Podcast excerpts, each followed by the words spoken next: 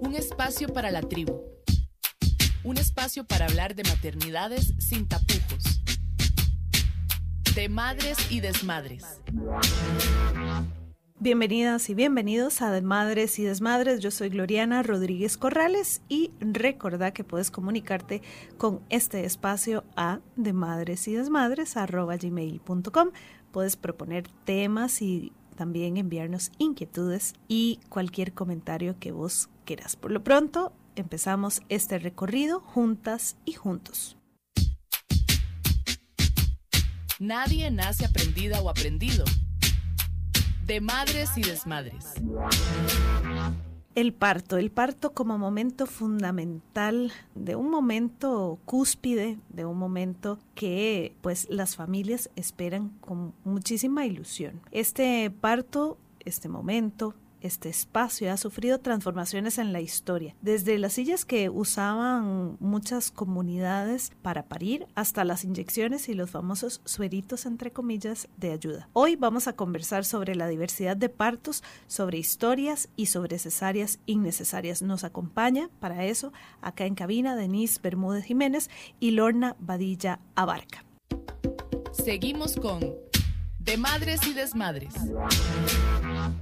Pude tener la experiencia de dos nacimientos muy diferentes con mis hijas, ambos partos vaginales. Con mi primera hija fue en un hospital público, pues no tenía la información que tuve después con mi segunda hija y pues bueno, empecé trabajo de parto en la mañana, contracciones muy suaves, muy muy leves, pero sí ya seguidas. Y así continué hasta la tarde, fui a la consulta privada y, y pues bueno, me revisaron, vieron que tenía dos centímetros de dilatación, hicieron una separación de membranas que fue pues muy dolorosa y pues alrededor de las 8 de la noche cuando las contracciones estaban más seguidas decidimos ir al hospital. Ya en el hospital no permitieron a mi pareja entrar y pues pasé todo el trabajo de parto allí en un cuarto. Afortunadamente fue un cuarto donde podía tener mi espacio y pude hacer todo el trabajo de parto a oscuras. Me hubiera encantado que lo estuviera ahí porque fue el momento más fuerte, el tiempo más largo del trabajo de parto. Y pues no conocía bien mis derechos, no sabía que él podía estar ahí todo ese tiempo. Mientras yo estaba adentro, él estaba en una banca afuera esperando, o sea, lo más ilógico. Y pues bueno, nos comunicábamos por teléfono. En un momento, pues no fui a que me hicieran como el chequeo porque era demasiado doloroso, entonces una enfermera me, regañó que porque no había ido a que, me chequearan y pues bueno, era tan doloroso que no, no quería. Pasé todo ese tiempo en ayunas, muy, muy cansada, sin tener ni siquiera acceso a beber agua y a eso de las 6 de la mañana llegó una enfermera, me dijo que, que iban a reventar la fuente porque ya había pasado mucho tiempo y, pues bueno, le dije que estaba bien, que si podía ser cuando no había contracción, me dijo que no, que tenía que ser cuando había contracción, fue como lo más doloroso. Después de eso, pues ya me pasaron a sala de partos, apenas en ese momento entró mi pareja y en posición acostada di a luz a mi bebé. Hubo en ese momento una enfermera que nunca supe su nombre, pero salvó de que me pusieran oxitocina porque ya estaba muy, muy avanzado el parto y ella le dijo al doctor que no, que sentía que yo lo podía hacer sin oxitocina y pues bueno, ya era el último momento. Me hicieron una episiotomía, siento que fue por, por una cuestión didáctica porque habían seis estudiantes. Nunca nos preguntaron si queríamos que estuvieran allí, simplemente estaban allí observando el parto, mientras el médico les iba explicando cómo hacer una episiotomía y cuando iban a, escuchar el latido del corazón de mi bebé, pues ya ella nació, una bebé pequeña, pesó 2.700 gramos, pues no era necesaria una episiotomía, sin embargo me la hicieron. Y recuerdo también que el médico me regañaba constantemente porque, bueno, no sé, seguro era una cuestión muy instintiva que yo quería poner las manos para tocar la cabeza de mi bebé mientras salía y me regañaba y me decía que tenía que mantener las manos acá arriba porque iba a contaminar a mi bebé. Cuando nació me la mostraron, fue uno de los momentos más emocionantes de mi vida, también uno de los más angustiantes porque mm, se la llevaron para succionar flemas, limpiarla, envolverla. Luego supe que nada de eso tampoco era necesario. Y pues bueno, me la trajeron y de allí ya no nos separamos más. Ya con mi segunda hija, después de cinco años, con más información, más empoderada, decidimos tener un parto planificado en domicilio y mm, pues fue muy diferente la experiencia.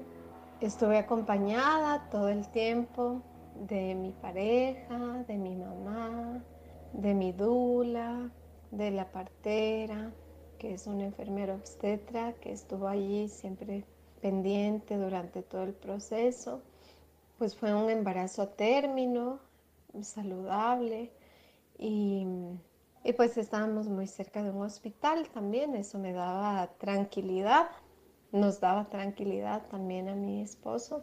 Y pues bueno, inició también el trabajo de parto. Esta vez fue diferente porque duré varios días con contracciones en la noche, botaba tapón. Como cuatro días estuve así hasta que ya el día que llegaba el nacimiento, pues empezaron las contracciones muy, muy seguidas. Después de haber recibido un masaje con mi partera, que siento que eso me ayudó como a desbloquear también bastante, seguro estaba muy tensa. Y empezaron, empezó el proceso, fue muy rápido, porque de 9 de la noche que empezaron, así ya más fuertes, a 12 y 20 de la noche que nació mi bebé. Fue muy rápido, tres horas intensas, pero rápido.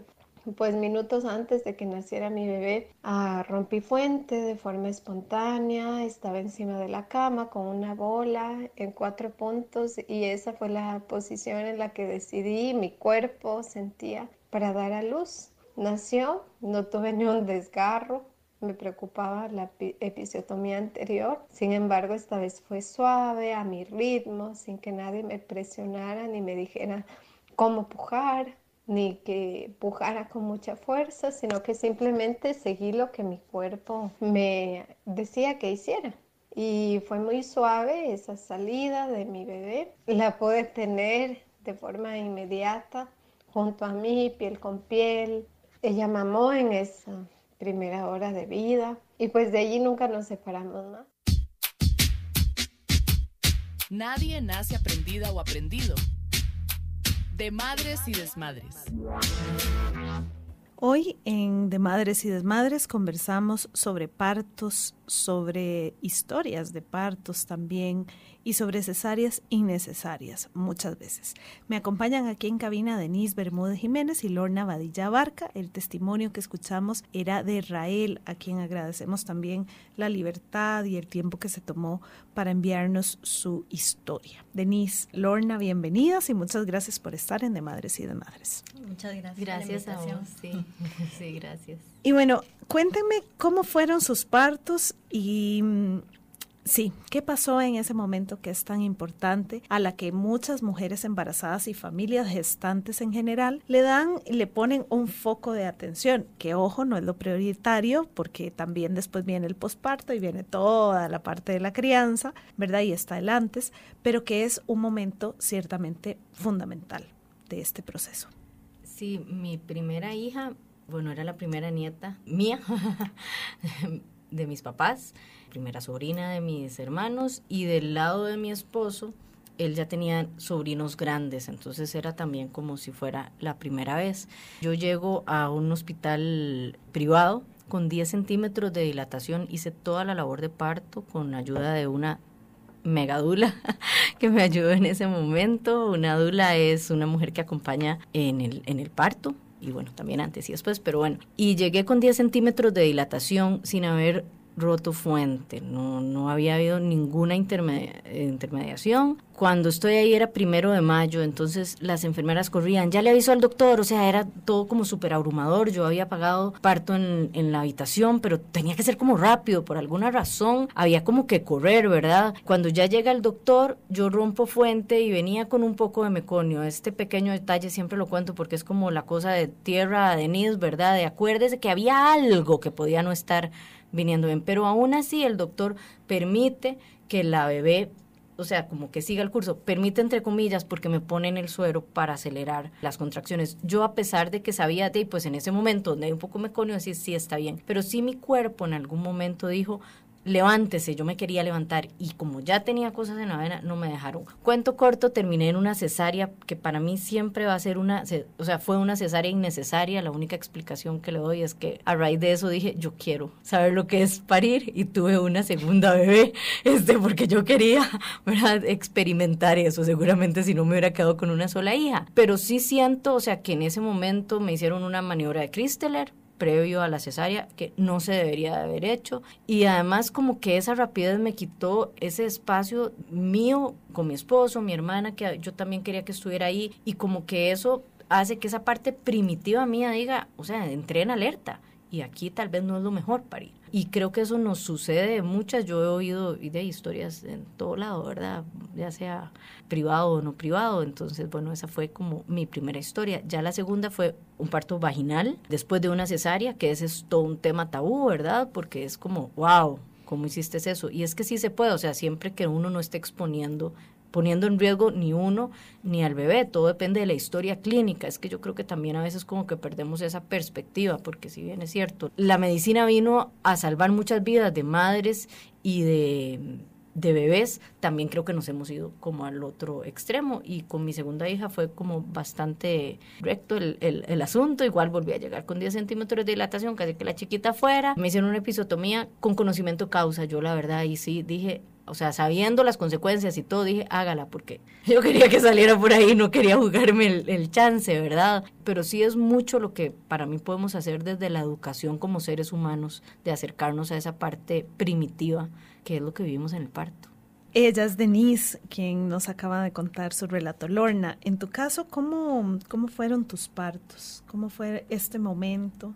En el que también, como decía Denise, es, un momento muy sagrado, como que tiene un tiempo distinto, tiene un saborcito distinto. En mi caso, bueno, yo soy mamá de tres, de tres niños. Fueron totalmente distintas las historias, como, como lo contó Denise, y en, con mi primera hija era madre adolescente, entonces fue todo un tema.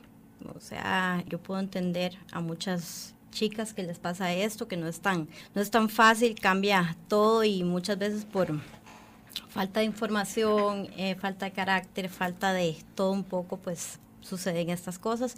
Sin embargo, yo traté de informarme todo lo que pude con las limitaciones que había. Esto fue hace 25 años, entonces no, no fue hace poco. Entonces, con ella me informé, llevé cursos de, de parto, hice todo lo que podía hacer con mis limitaciones y el parto con ella fui a una cita, me dejaron internada porque tenía dos centímetros de dilatación. Resulta que pasó un doctor y me dijo, bueno, camine, caminé, caminé, caminé, no pasó nada. Y pasó el doctor al día siguiente, dijo que me iban a inducir el parto al día siguiente, no hubo la inducción porque pasó otro doctor y lo que ese doctor dijo fue, ay, esta chiquita va a tener una chiquita más grande que ella, hagámosle una cesárea bien linda y listo. Eso fue lo que sucedió, una cesárea innecesaria también. Me hubiera gustado que mi cuerpo hiciera lo que correspondía, que mi hija también pudiera hacer lo que le tocaba. Sin embargo, no hubo esa opción y, tampoco mm, siento que hay la opción como para pelear por sus derechos y decir, no, yo quiero eh, que me dejen más tiempo aquí o algo así, como dijo Denise, parece que precisa. Siempre es como apurándonos a, que si no avanzamos en cuanto a nuestra dilatación, pues nos ponen algún suerito, nos mandan para la casa o lo que sea. Mi hija, bueno, nació no me la enseñaron, eh, no fue, no fue que me durmieron como ahora, que es la mitad del cuerpo, sino todo, una anestesia total y resulta que nació y yo no la pude ver. me la enseñaron como más o menos cuatro horas después y para mí eso fue muy, muy difícil porque uno como mamá piensa, ¿y si me la robaron? ¿Y si me la cambiaron? ¿Y si le pasó algo al bebé? ¿Por qué no me lo traen? Entonces, cuando me trajeron a mi bebé, además me la pusieron a la par de la cama y yo no pude, me dicen, esa es tu bebé, mamá, y yo, ay, qué lindo, qué emoción, y se fueron y yo tenía una cesárea y no podía alcanzar la bebé, a como pude me, me arrastré, la tomé en mis brazos y la puse en mi pecho, ay, hasta que se me hace, y la puse en mi pecho y em, le, le di de mamar y inmediatamente ella comenzó a mamar para mí la lactancia fue también un tema súper lindo con mis tres hijos. Mi segundo hijo fue un parto natural, totalmente natural. Yo esperé en mi casa, caminé, esperé hasta que fuera el, tiempo adecuado para ir al, al, hospital. Llegué al hospital como más o menos con 5 o 6 centímetros de dilatación. Me quedé ahí esperando y en realidad me decían, ¿quiere que le ponga suerito para ayudarle? Y yo le dije, no, así está bien, gracias, no, así estoy bien, gracias. Al final nunca me pusieron el suerito para ayudarme, por dicha.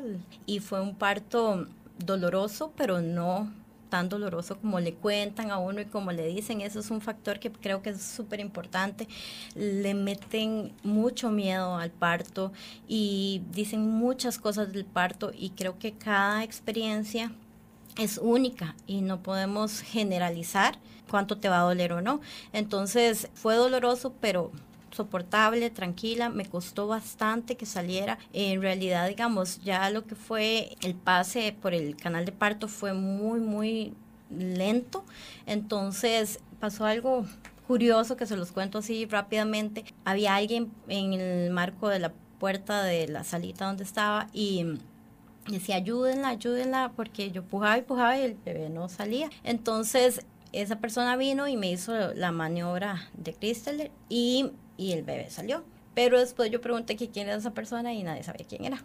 Entonces fue algo como, yo dije cómo andaba vestido y me dijeron, no, es que aquí solo están personas vestidas de verde. Entonces me llamó mucho la atención, esa fue mi experiencia con mi segundo hijo. Y con mi tercer hija, me dejaron internada porque no se estaba moviendo tanto, tenía el cordón umbilical arrollado y entonces me inducieron el parto, me pusieron pitocin desde cero y fue súper doloroso. Una cosa terrible, yo me quería tirar al suelo y revolcarme fui al baño, no me dejaban levantarme, yo sabía que podía hacer cosas para sentirme mejor y no me dejaban que esté acostada, el estar acostada es súper doloroso. Igual fui al baño, dije que necesitaba ir al baño y me mm, abrí la ducha, me puse agua caliente en la espalda, eso me alivió muchísimo, pero me tocaba en la puerta, que salga, que salga, que salga. Entonces, bueno, traté de salir, lo más pronto que pude. Sin embargo, lo, eh, recuerdo perfecto que me me vi en el espejo y la cara la tenía desfigurada de los dolores. O sea, los dolores se multiplican con este pitocin. Y, y también ya llegué a la camilla y ya yo sentía deseos de pujar y la señora me decía, la enfermera me decía, no puede pujar y yo no puedo hacer nada, tengo deseos de pujar. Me decía, no puede pujar todavía.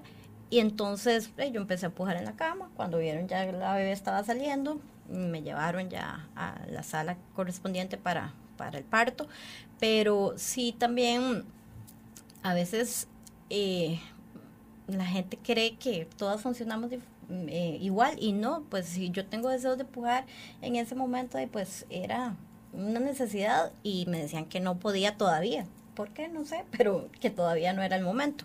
Quieren como que uno se aguante o se espere o no sé. Pero bueno, esas fueron mis, mis experiencias con mis hijos. Y eso es muy importante. De repente se quieren acelerar y ustedes ambas lo dijeron en sus formas y modos. Quieren que el parto, el embarazo, la vida em, se dé en tiempos capitalistas, ¿no? O sea, medidos en tiempos del fast food, de la comida rápida, de la comida eh, que sale a montón, de la ropa que sale a montón y ninguna vida puede nacer bajo esos protocolos de tiempo como los conocemos en la actualidad y como los metemos en un modelo estructural, como los metemos en la economía de, hacer eh, time is money, el tiempo es dinero. Eso, eso, eso no es así, la vida no se puede medir en eso y cuando contabilizamos el tiempo del parto, el embarazo y el posparto en esas estructuras es cuando empiezan a haber problemas y empiezan a haber violencias también sobre los cuerpos y las decisiones de las mujeres en sus procesos. Vamos a seguir conversando del tema, vamos a escuchar unos materiales que también tenemos para ustedes. Esto es de Madres y Desmadres. Hoy conversamos sobre partos con Denise con Lorna y algunas otras mujeres que se animaron para este espacio darnos y compartirnos sus testimonios. De madres y desmadres. Hola, un saludo especial. Soy Marianela, directora de Medilacta Asesores Especialistas. ¿Sabías que actualmente en Costa Rica 6 de cada 10 mujeres reportan violencia obstétrica? Esto viene sucediendo porque en los últimos años el parto pasó de ser un proceso fisiológico para el que estamos perfectamente diseñadas a convertirse en una cascada de intervenciones médicas, innecesarias en su mayoría, que solo pretenden ejercer control sobre nuestros cuerpos y agilizar el proceso para economizar tiempo. El trato deshumanizante que recibimos las mujeres por parte del personal de salud en los centros hospitalarios y la realización de múltiples procedimientos médicos sin el consentimiento informado son dos acciones que deben desaparecer de inmediato para reducir esta alarmante cifra. Hablando específicamente, la separación de membranas, la colocación de balones o geles de prostaglandinas y el uso indiscriminado de oxitocina sintética para agilizar la dilatación y hacer entrar a la mujer en labor de parto son procedimientos altamente invasivos, dolorosos y realmente innecesarios que lejos de traer beneficios generan múltiples efectos adversos tanto a nivel físico como emocional. Además, técnicas como el Cristeller, la maniobra de Valsalva para el pujo, parir en posición acostada, el piquete, el corte temprano de cordón umbilical y sobre todo la separación de mamá y bebé al nacer están completamente fuera de lugar y también deberían desaparecer, pues gracias a la medicina basada en evidencia sabemos que este tipo de protocolos solamente entorpecen el proceso fisiológico del parto y la lactancia, generando secuelas muchas veces irreversibles tanto para la madre como para el bebé. Es súper importante que todas las personas puedan revisar la guía de atención integral de la Caja Costarricense del Seguro Social y las recomendaciones que nos da la iniciativa de hospitales amigos de los niños y las niñas de la Organización Mundial de la Salud y el UNICEF para que con esta cascada de intervenciones innecesarias hagamos un cambio de conciencia, nos empoderemos para que seamos dueñas de nuestros partos y levantemos la voz exigiendo que se respeten nuestros derechos y los de nuestros bebés. Soy Marianela Hernández de Medilacta y te invito a que conozcas más de nuestro proyecto educativo en www.medilacta.com. De madres y desmadres. Mi nombre es Diana Salazar y les quería contar mi parto. Yo tuve una bebé que se llama Paz, nació el 22 de octubre del 2018 a las 9 y media de la mañana. Fue un parto vaginal. Sí, me pusieron epidural, me pusieron bastante epidural, de hecho, y yo llevé a una dula. Y bueno, mi historia es que yo todo el embarazo lo llevé con mi ginecólogo, que es un ginecólogo que yo, sigue siendo mi ginecólogo hoy en día, lo quiero mucho, es súper buena gente muy profesional, todo es como muy proper y como todo muy limpio y mm, él explica a uno minuciosamente absolutamente todo lo que está pasando en esa semana, etcétera, ¿verdad? El tema es que, como la mayoría de ginecólogos en este país, por lo menos, él prefiere la cesárea y me lo dijo así, Públicamente yo prefiero la cesárea, no le voy a mentir, Diana, porque yo fui muy insistente con el tema de que yo quería un parto natural. Entonces yo me fui a buscar otro ginecólogo que yo sabía que aceptaba dulas, porque mi ginecólogo también me dijo que no, que dulas no. Y me fui a donde otro y fue como tan concho y tan... Y sí, me dijo, sí, sí, yo acepto dulas, sí, ¿verdad? Pero como que como rápido así, ¿verdad? Como a lo que vinimos, rápido, póngale, aquí está mi datáfono, le cobro y como que no tenía esa empatía que tenía mi otro ginecólogo. Entonces no me gustó y llegué a donde mi ginecólogo súper, súper ahuevada, ¿verdad? Súper triste porque yo lo que quería era un parto natural, yo quería llevar a mi dula, ¿verdad? y le dije, y mi esposo estaba ahí y él me dijo, a mí lo que no me gusta es que las dulas se meten y me dicen qué hacer y qué no hacer. Y entonces yo le dije, no, no, un momento, yo le prometo que la dula que yo voy a llevar no hace eso.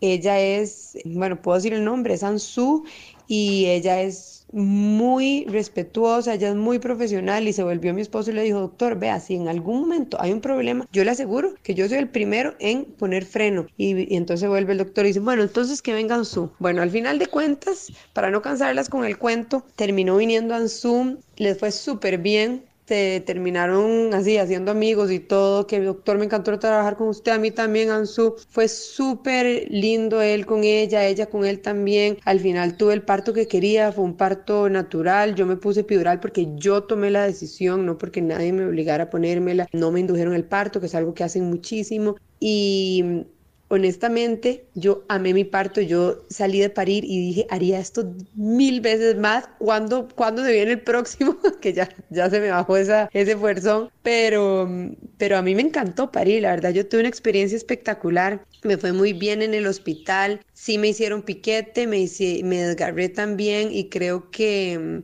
la razón por la que me desgarré y me hicieron piquete fue porque yo soy profesora de yoga y tenía el suelo pélvico demasiado fuerte, demasiado musculoso, pero ya contraproducente. Y nunca me dijeron, nunca me hablaron que existían los fisioterapeutas de suelo pélvico, nunca me dijeron que tenía que verme eso. La verdad creo que es un tema que hay que ahondar. Me encantaría, de hecho, que hicieran un programa de esto. Y al final el doctor, cuando me hizo un tacto en la semana 35, me dijo, uy, yo creo que le va a tener que hacer piquete. Y yo le tenía pavor al piquete y él me había dicho que él no hacía piquete, que el piquete ya no se hace. Y me dijo, Diana, esto está tan duro. Entonces yo empecé a hacerme los masajes perineales. Al final sí se me aflojó, pero a pesar de eso me tuvieron que hacer el piquete. Y la dula me dijo, Dianita, te lo juro que de verdad era necesario, o sea, no salía la chiquita, el suelo pélvico devolvía la cabeza. Yo tenía montones de epidural, tal vez más de la cuenta, entonces siento que el pujo tal vez si yo no hubiera tenido epidural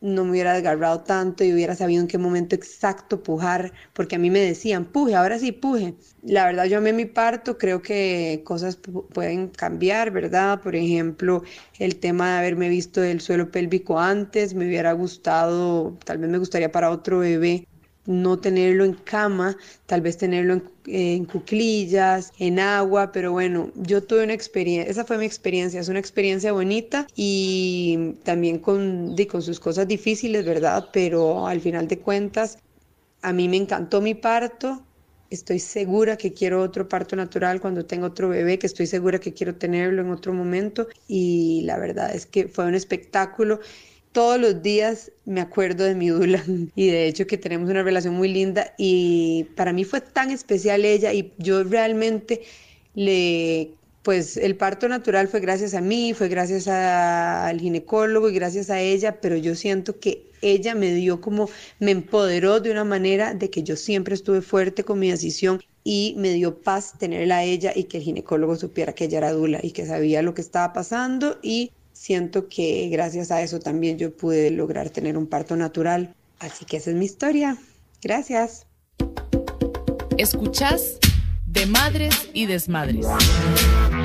Gracias por estar en sintonía. Recuerde 2283-5283 para hacer comentarios a cabina o también de madres y desmadres gmail.com. Hoy conversamos sobre partos, sobre historias de ese momento que para muchas mujeres, muchas familias gestantes es es fundamental en general porque claro, es donde, de donde se materializa todo el proceso de nueve meses, incluso depende de los procesos de fertilidad pues desde antes. Sin embargo, después de este proceso empieza otro caminar que también es bien interesante. Sin embargo, hoy estamos conversando sobre este tema porque también es relevante que veamos algunos detalles comunes que tienen estas historias. En el bloque pasado, Denise y Lorna, que nos acompañan en cabina, nos comentaban de sus historias y tocábamos dos temas fundamentales. Uno es el miedo que se genera a nuestros cuerpos y la capacidad de parir o no que tengamos. Y también este miedo que está un poco asociado al tema médico, de decir, claro,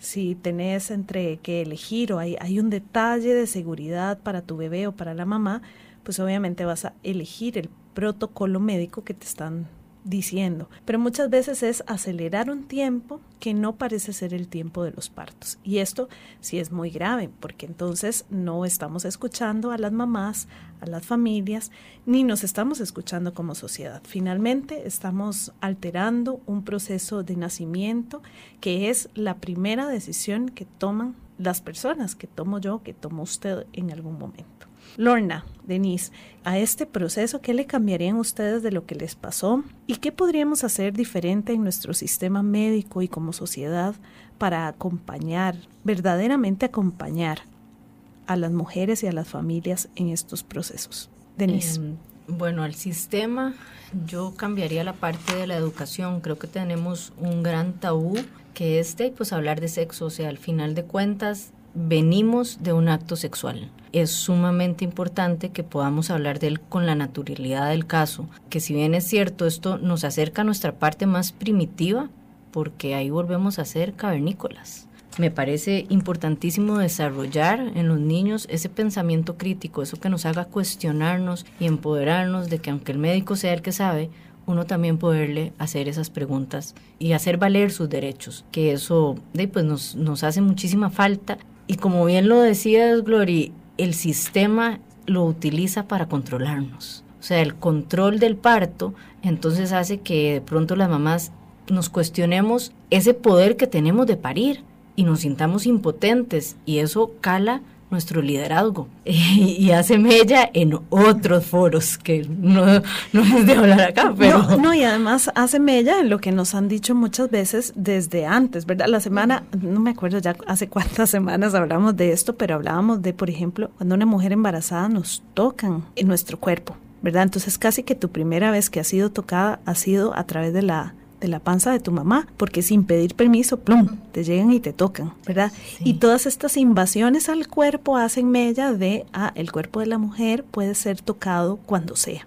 Claro, ahí no saben si una niña o niño, pero, pero bueno, es un tema de invasión del cuerpo de las mujeres. Exactamente, entonces es una forma, ¿verdad?, de instaurar ese control y de nosotras mismas, además, como entramos en negación, ¿verdad? Yo digo de quienes respetuosamente deciden y consideran realmente están clarísimas de que decidieron hacerse una cesárea y fue por decisión propia. Y muchas veces es eso, o sea, es ese temor a perder el control, porque es, es quitarle a ese bebé ese derecho de escoger su fecha de cumpleañños.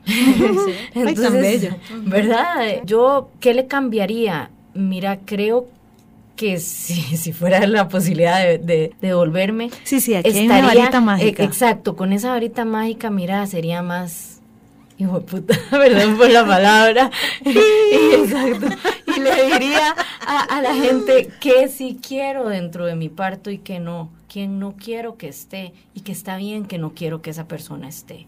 Y que es mi momento, porque si no hay nada más lindo que ir a visitar a un recién nacido, pero es que hay una mamá ahí que necesita, que quiere ese tiempo con su bebé, hay una familia nueva, gestante información y ese respeto hay que hacerlo valer. Respeto y amor. Lorna, ¿qué le cambiarías vos y qué podríamos hacer diferente como sociedad? Ok, ¿qué le cambiaría yo a mis experiencias?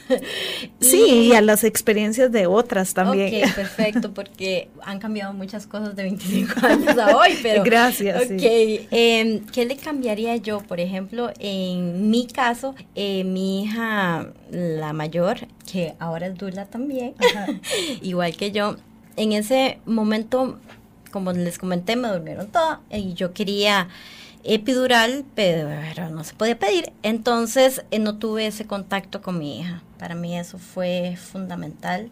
Hubiera cambiado eso, que ella naciera y pudiera estar de una vez conmigo en mi pecho. Igual en el otro, en los otros dos casos también los nacieron y los revisaron y todo, pero no me dieron esa oportunidad de que ellos estuvieran conmigo en mi pecho. Eso es una de las cosas que yo siempre, no sé, me dolió o, quisiera cambiar de los partos. También cambiaría el juicio de la gente, cada quien debería de quedarse calladito con su experiencia y contar las cosas bonitas, pero no podemos decir las cosas que nos pasaron y además hasta le ponen un poquito más de terror, creo. Entonces la persona va ya predispuesta y con mucho miedo, con pensando en que en que va para para la peor experiencia de su vida y es una experiencia mágica, es una experiencia maravillosa y creo que es lo que el sistema debería de cambiar, hacer un ambiente diferente donde podamos sentirnos con nosotras mismas, conectadas y sobre todo que podamos, que nos dejen volver a nuestras raíces, es lo que, lo que se necesita, volver a nuestras raíces, conectarnos con nosotras mismas y estar ahí yo con mi bebé y la dula o la persona que, que, haya escogido el esposo, la dula y pues el cuerpo médico, pero sí el ambiente para mí es indispensable y volver a nuestra raíz. El contacto piel con piel en la varita mágica también. y, y, bueno, esto de los juicios yo lo comparto, pero para todas las experiencias de la vida. Definitivamente. también, pero esto es importante, estos juicios de valor que a veces se dan, se dan porque las experiencias que tuvieron estas mujeres posiblemente estuvieron cargadas de mucha violencia. Entonces ahí el tema es otro, ¿verdad? Habría que hacer, bueno, ya tuvimos, ustedes pueden chequear los otros podcasts en Spotify de Madres y Desmadres, ahí nos pueden encontrar y, y hablamos uno sobre violencia obstétrica, podríamos hacer 300 mil programas, es más todo el año del tema, pero queremos abarcar otros temas. El caso es que la violencia que pasan las mujeres y las familias, pues también marcan una diferencia entre que yo pueda contar una bonita experiencia o una mala experiencia. Entonces, bueno, también como sociedad que estamos haciendo en el tema de la violencia, el control sobre los cuerpos. Finalmente es una de las violencias que, que el sistema nos tiene ahí el hacerle creer que usted, por ejemplo, no puede parir, ¿verdad? O que tiene que parir de una forma determinada, o que tiene que tener siempre ayuditas ahí que no, ¿verdad? Eso no significa que usted no va a ir a control médico o que vamos a estar, no.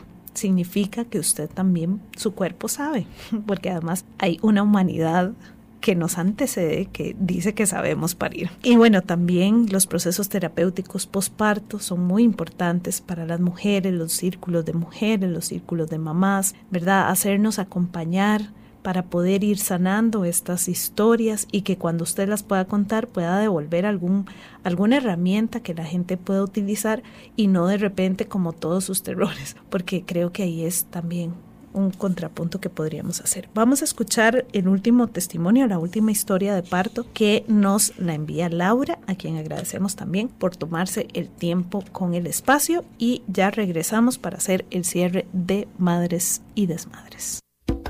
Maternemos en tribu, de Madres y Desmadres. Les voy a contar mi experiencia de parto. Mi nombre es Laura y yo soy la mamá de Julián. Julián es mi primer bebé y desde antes de que yo quedara embarazada había leído muchísimo acerca del parto y el proceso de parto y cómo median todas las hormonas en el proceso. Y bueno, siempre quise un parto en casa, un parto donde bebé y mamá fueran protagonistas del parto sin ningún tipo de intervención médica entonces creo que desde antes de quedar embarazada pues ya me había preparado bastante emocionalmente para un parto así. Generalmente lo primero que preguntan cuando uno lleva o una lleva un parto en casa es ¿y no te dio miedo? Y bueno, el miedo obviamente frena muchas cosas y el miedo es uno de, de los factores por cuales muchas mujeres terminan eh, teniendo un parto medicalizado y creo que pues sí, obviamente hay que trabajar con el miedo, pero realmente yo nunca tuve miedo, no fue un, el miedo fue no fue un factor en mi proceso ni de embarazo ni de parto.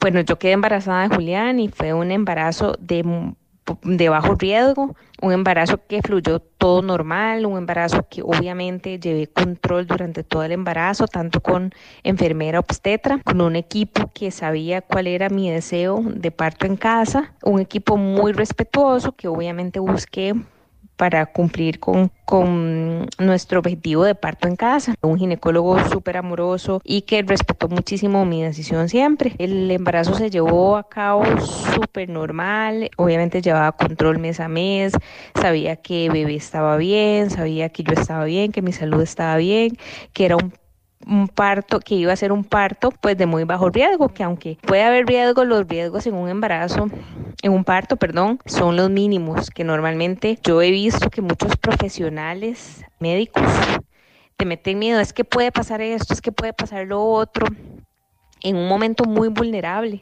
Y sí, es posible que pase, pero los riesgos son mínimos. Las posibilidades de que un parto se lleve a cabo más bien eh, exitosamente son mucho más las posibilidades de que todo salga bien. Está en nuestra naturaleza y las mujeres sabemos parir. Y yo confío en esto plenamente, en mi capacidad de poder parir, mi capacidad natural, nata, de poder parir a un bebé, de gestar a un bebé y de poder parirlo también. Entonces esta fue mi experiencia de parto en casa. Bueno, así comenzó, obviamente muy responsablemente, llevando control y sabiendo que los riesgos eran los mínimos. Y bueno, así Juli nació a las 40 semanas y un día. A las 40 semanas, es ese mismo día, el día que cumplía 40 semanas, tuve cita con mi ginecólogo, él me revisó y me dijo que el bebé ya estaba en posición y nada más era de esperar. Y al otro día, al siguiente día, empecé con contracciones en la madrugada, entonces fue dejar ir un poco, confiar en el proceso.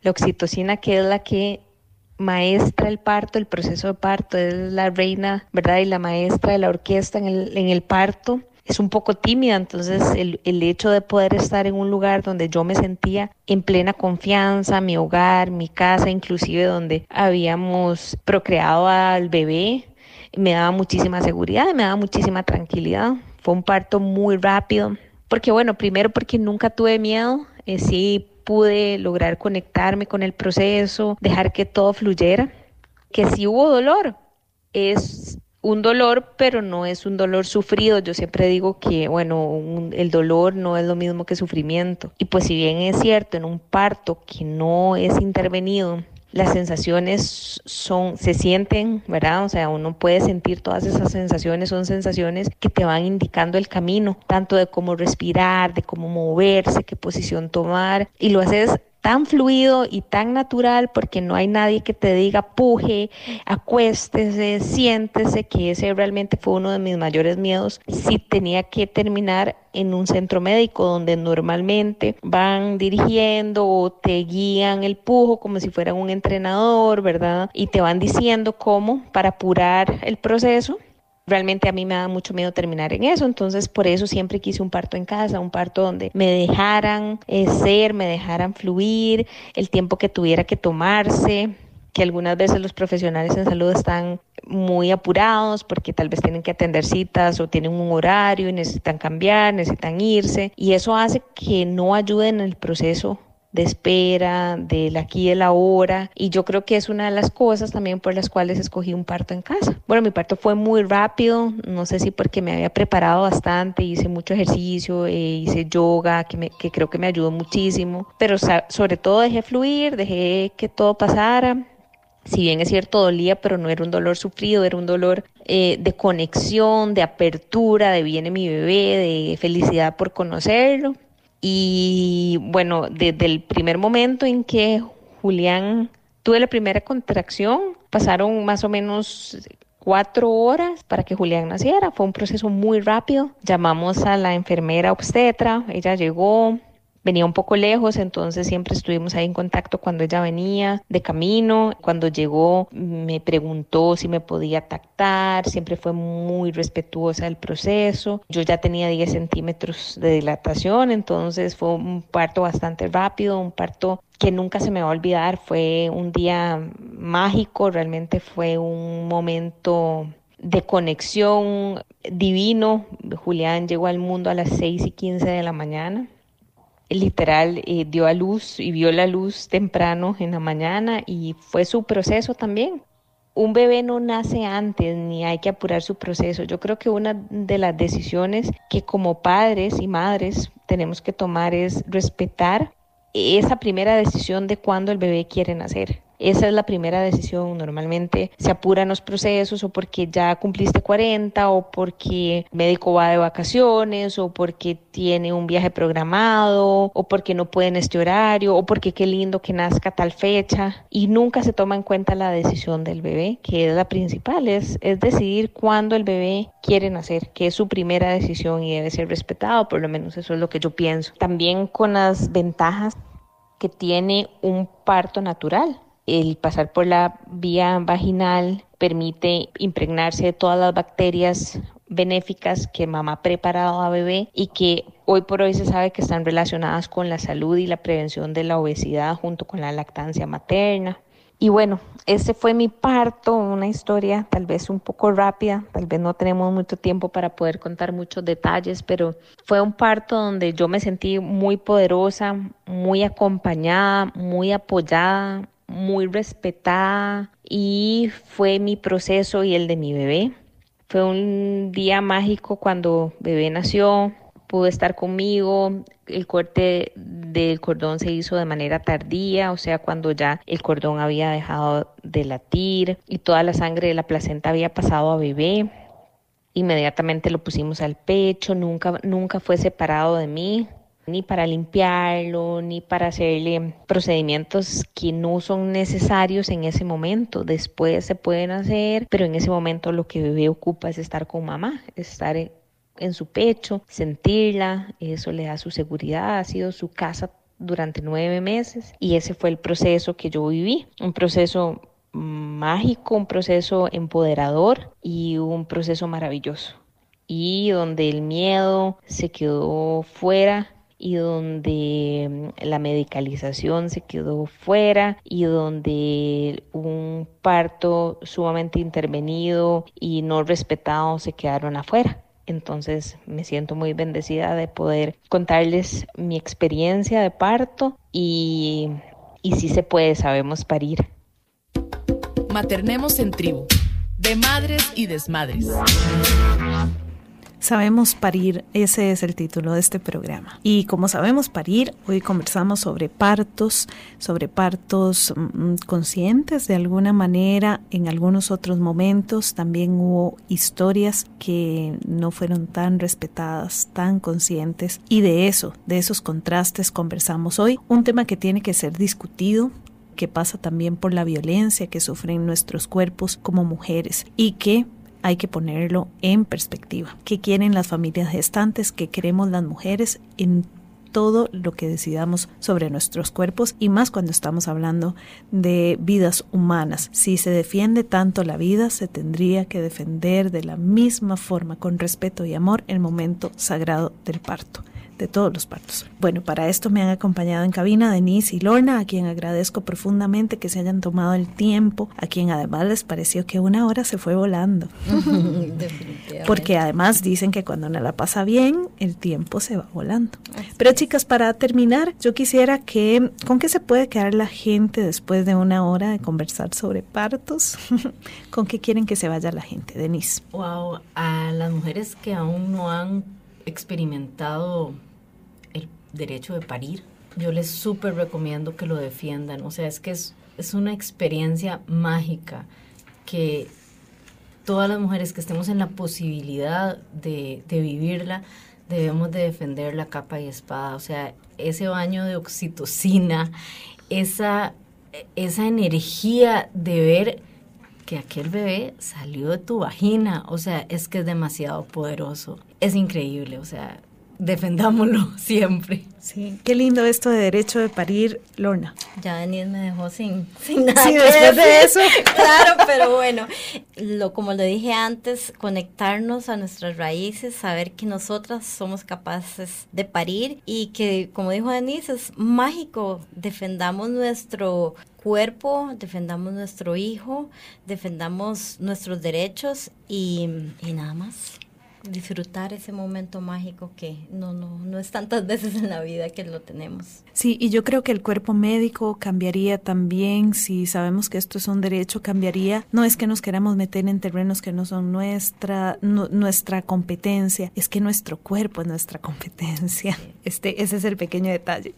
Entonces, bueno, que también podamos entablar diálogos con los cuerpos médicos, que sepamos que podemos trabajar en conjunto. Hay un programa al que le debo algo en este, en este espacio que no hemos hablado de las dulas, pero estas mujeres que acompañan a otras mujeres en los procesos de embarazo, parto y posparto que no tienen, eh, que no es lo mismo que una partera, ¿verdad? Que una comadrona, que son diferentes cosas, que necesitamos mucha más información y quizás este es el principio rector de este espacio, servir en algo a la educación eh, que tenga que ver con nuestros cuerpos en esta etapa tan importante en donde las mamás, las familias se encuentran también muy solas, muy abandonadas en el marco de la información.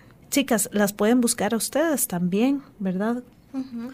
Nosotros, eh, mi hija y yo, bueno, para dar un aporte a la sociedad y devolver un poquito. Y además de estas experiencias, eh, nos certificamos como dulas en Mamasol y tenemos una página en Instagram que se llama dulas.lunarroja. Y pues ahí hay demasiada información para las que nos quieran seguir.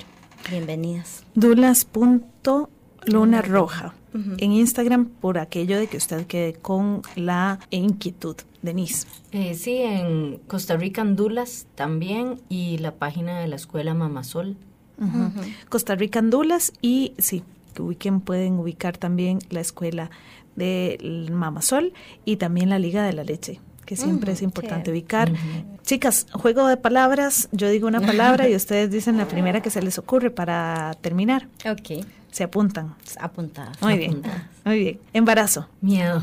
Intriga. Violencia. Obstétrica. Libertad. Parto. Maravilloso. Experiencia. Amor. Incondicional. Hijos. Maternidad. Aventura. Un mundo de emociones. Es tanto. Mejor me río. Sí. Tiempo. Inesperado. Tiempo. Hay que buscarlo. Miedos. Obstáculos. Lo que no conocemos. Magia. Vida. Mis hijos. Oxitocina. Luz. Empoderamiento. Derecho de parir. Amor. Lo que todas merecemos. Gracias chicas, gracias por estar, por sacar el ratito para conversar con nosotras. Recuerde que usted puede hacer eh, contacto con este programa en demadresidesmadres.gmail.com. También nos puede buscar como de Madres y Desmadres en Spotify y ubicar un día después, o sea, mañana pueden ubicar el podcast de hoy. Raquel estuvo en controles, a quien agradecemos profundamente.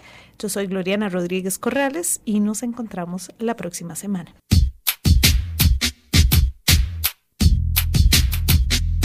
Esto fue De Madres y Desmadres.